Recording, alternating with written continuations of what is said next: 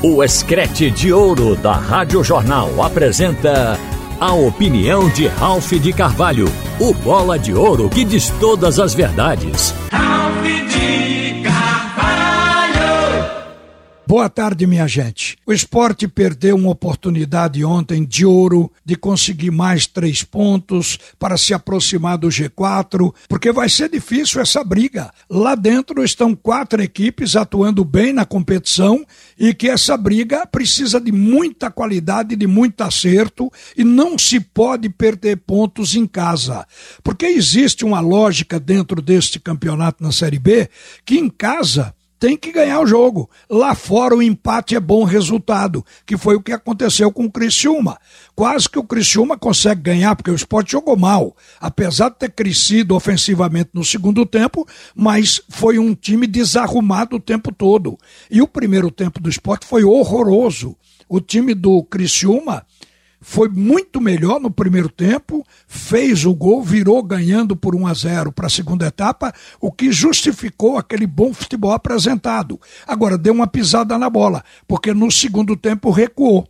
Ao mesmo tempo em que o Claudinei Oliveira, o técnico do esporte, colocava em campo três jogadores com o objetivo de botar o esporte na frente. Ele colocou o Wagner Love, o Gustavo Coutinho e o Everton Felipe. E depois ele colocou o Pedro Nares e colocou também o Blas Cáceres. Mas a tentativa e o objetivo do esporte era atacar, ir para frente para buscar o empate e virar se puder. Então o esporte foi na hora em que o adversário lhe dá o campo. Então a coisa combinou, só que o esporte não passou do gol de empate que conseguiu aos 40 minutos. Isso aí foi, de certa forma, frustrante. E vi também, pelas mudanças operadas no jogo, de que Claudinei Oliveira ainda está conhecendo o elenco. Na verdade, ele estava ontem na sua segunda partida a gente tem que levar em conta esse fato, porque as mudanças que foram feitas não foram as mudanças, para mim, ideais. Por exemplo, ele tirou de campo o Denner para botar o Everton Felipe. O Everton Felipe não jogou a rigor no meio. 80% do tempo ele atuou como um ponta, já que no intervalo o técnico tinha colocado Gustavo Coutinho, Wagner Love, exatamente para jogarem na área. E precisava de um jogador pela ponta para fazer o cruzamento. Então, Everton Felipe não seria esse nome. O jogador para isso estava no banco e era o Raiva Negas. Agora, se ele precisasse de um meia para jogar no meio, o homem também não seria Everton Felipe, seria o Giovani. É por isso que eu acho que o Claudinei ainda não conhece o elenco. Giovani ficou no banco, não foi utilizado inexplicavelmente, porque esse jogador é considerado o melhor entre os meias que o esporte possui o Blas Cáceres, o Denner, o Thiago Lopes, o Alanzinho, Giovanni é considerado o que tem melhor futebol, embora não tenha um preparo físico que lhe permita jogar 90 minutos. Tem sempre alguma coisa faltando. Então, este é um detalhe nas substituições. A entrada do Blas Cáceres e a saída do Everton. Isso mexeu no time do esporte em dois setores teve que tirar o Fabinho para ocupar o lugar de Everton na lateral direita, já fragilizou o meio-campo. Porque o Fabinho, ele não só protege a defesa, como ele tem uma saída de jogo boa para o esporte fazer a transição com a bola controlada. O técnico tirou dali. O William Oliveira foi substituído corretamente pelo Pedro Narese porque jogou muito mal a primeira etapa. Agora, Pedro Narese é um jogador também que não levanta, não faz o jogo subir. O limite dele é aquele. É um jogador que está estacionado naquele patamar. Não faz o clube crescer. A mesma coisa eu diria com relação a Thiago Lopes. Mas como o Thiago Lopes está jogando, é aquele atleta que é meio-campista, atua pelo meio, chegando na área para finalizar, a saída dele para entrar o Wagner Love foi oportuna, até porque o treinador queria dois atacantes, tirou também o Kaique para botar o Gustavo Coutinho. O torcedor vaiou o time do esporte ao longo da partida. Vaiou, inclusive, o melhor jogador do elenco até aqui, que é o Luciano Juba, porque fez uma partida fraca. O melhor de Juba aconteceu aos 40 minutos, naquele cruzamento perfeito que ele fez, da ponta esquerda, botando a bola para que o Wagner Love mergulhasse e aproveitasse para fazer um golaço de cabeça. A torcida ficou contrariada com o resultado de empate, ficou chateada com o comportamento do time no jogo, mas se sentiu recompensada pelo gol de Wagner Love, porque esta torcida do esporte, ela foi a campo para ver a estreia do Wagner e para ver na estreia o novo ídolo fazer um gol. E isso aconteceu. Então a torcida do esporte saiu recompensada pelo que viu de Wagner Love. O senso de oportunismo que Kaique não tem, que Parraguês não tem, ele mostrou. Ele deu uma projeção. Ele acendeu uma luz no fundo do túnel de probabilidade do esporte chegar lá, porque passa agora a ter um ataque confiável. Mas o time jogou mal, ele precisa ser rearrumado. Acho que se fosse espremer o esporte de fato, o esporte precisaria de fazer mais contratações do que está fazendo só para o ataque. Até porque o ataque ele tem que ser municiado. É um ataque bom de bola, mas a bola tem que chegar. E isso parte, inclusive, dos laterais. O esporte tem dois titulares, mas os reservas não correspondem nas laterais do jogo. Tanto é que ontem o Lucas Hernandes, que substituiu o Sander, que não pôde jogar, teve um rendimento pífio.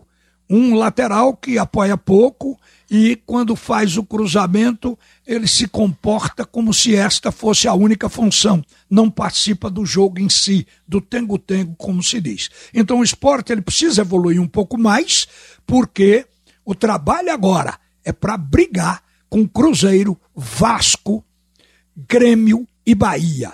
Equipes que estão fazendo boas campanhas. Mas vamos falar também aqui do Náutico e do Santa Cruz. O presidente do Náutico, ele veio a público repassar erros cometidos, pedir apoio para que o Náutico permaneça na Série B para o ano que vem. A luta para não cair. E tem impressão que houve o feedback. Eu hoje pela manhã recebi algumas mensagens de conselheiros já tornando público o apoio ao presidente, o chamamento feito, porque o que interessa neste momento é trabalhar para o Náutico não cair. Questionamento da torcida com relação ao time, ele tem que ter, porque o time está dando motivo para isso. Mas o apoio ele tem que ser irrestrito, segurar o time empurrar, principalmente nos jogos dos aflitos. Com relação ao time, o Elano está duas partidas no comando da equipe Alvirrubra. Nos dois jogos, o Náutico jogou bem o primeiro tempo. Em tese, o time foi bem escalado para começar a partida. No primeiro jogo saiu inclusive aquele gol de Chiesa, mas no segundo tempo levou a virada de 2 a 1. Um. O time caiu. No jogo contra o Bahia, o Náutico fez um primeiro tempo estruturado bem taticamente e tecnicamente bem. O time praticamente não errou passes e teve a mesma posse de bola que o Bahia teve também. O que faltou foi ritmo, velocidade. E por que os jogadores não deram velocidade? Já que o time estava jogando bem o primeiro tempo. Pelo fato de que eles ficam se poupando porque sabem que não vão aguentar o segundo tempo. Então o mal do Náutico está, primeiro, antes de pensar em jogadores, na preparação física. Porque o time do Náutico ele faz sempre o primeiro tempo bem. Tem sido assim com o técnico Elano. Agora, depois dos 15, 20 minutos, quando o técnico começa a fazer as mudanças, aí o time de Gringola cai e o adversário invariavelmente cresce. Isso precisa mudar. Eu soube, inclusive, que essa questão já está sendo analisada lá dentro, porque a, o preparador físico anterior saiu junto com o técnico. Quando o Elano chegou, trouxe um novo preparador físico que traçou um novo cronograma de trabalho para ver se dá pernas ao time do Náutico para que esse fato não aconteça. Outra coisa também é que o Náutico tem já como uma questão histórica o fato da defesa levar gols, principalmente de bola aérea, porque não ataca, não se antecipa, não ataca a bola. Então isso com as contratações feitas agora, há uma possibilidade do Náutico consertar. Então, a tarefa do Náutico, ela parte de um bom condicionamento físico para depois se acrescentar o resto. E quanto ao Santa Cruz, eu quero aqui dizer que pode ser que amanhã a torcida coral tenha uma notícia boa, que o Santa Cruz consiga botar mais 10 ou 15 mil torcedores no estádio com a liberação da parte superior, porque o Santa Cruz está com espaço para 20 mil torcedores que vão sempre nos jogos no Arruda.